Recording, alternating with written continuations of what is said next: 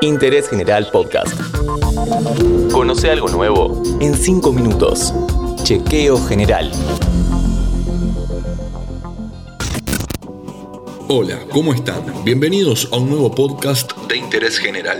En este episodio vamos a conocer todo sobre el suero hiperinmune, ese medicamento biológico que está en boca de todos porque surgió en Argentina y se usa para casos de COVID-19.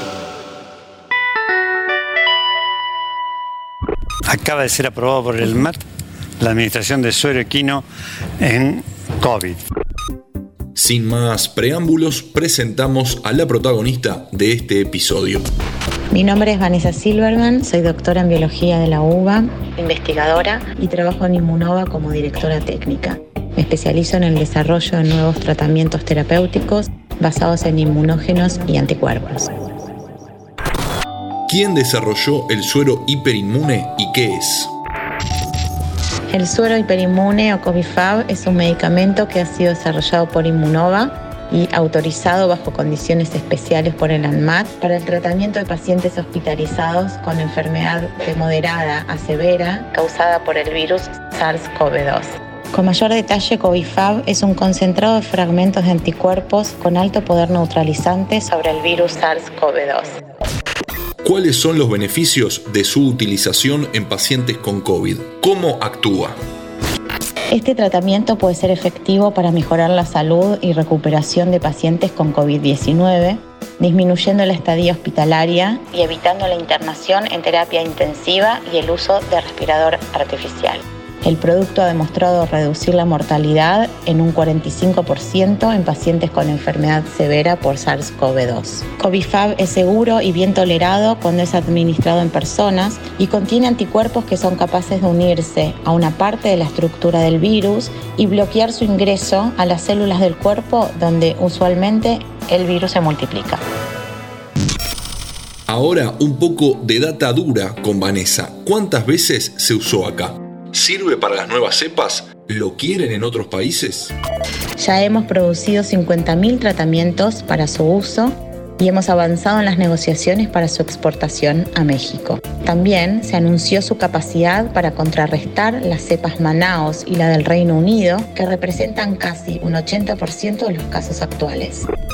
Ella fue administrado a más de 5.000 pacientes con cuadros moderados o graves de coronavirus y en 179 centros de salud de 16 provincias.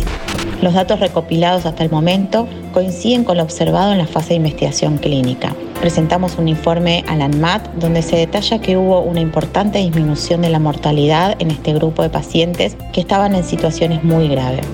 También evitó que 9 de cada 10 que lo utilizaron fueran a terapia intensiva.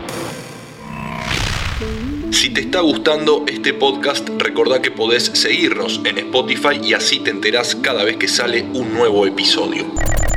Ahora estamos hablando de un medicamento argentino que tiene alcance e interés internacional en la lucha contra el COVID. ¿Cómo fue que se empezó a pensar en el suero hiperinmune para paliar los efectos de la pandemia? Cuando comenzó la pandemia en Inmunova, estábamos comenzando la fase de investigación clínica 2-3 para otra enfermedad llamada síndrome urémico hemolítico. Si bien es una enfermedad muy diferente al COVID-19, la estrategia terapéutica relacionada al uso de anticuerpos neutralizantes fue similar. Específicamente, habíamos desarrollado un medicamento a base de fragmentos de anticuerpos contra la toxina que es la principal target de este síndrome. Por ese motivo fue que logramos responder rápidamente con una solución terapéutica ni bien comenzó la pandemia. Eso nos permitió en marzo o abril del año pasado comenzar con las investigaciones y luego con la prueba concepto que dieron lugar a la investigación clínica y también al registro de esta terapia.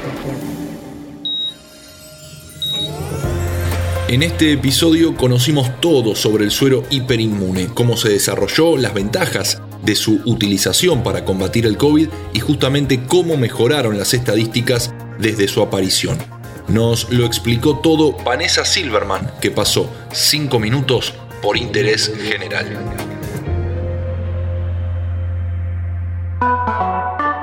Seguí a Interés General en Spotify y escucha nuestros podcasts nuevos todos los días.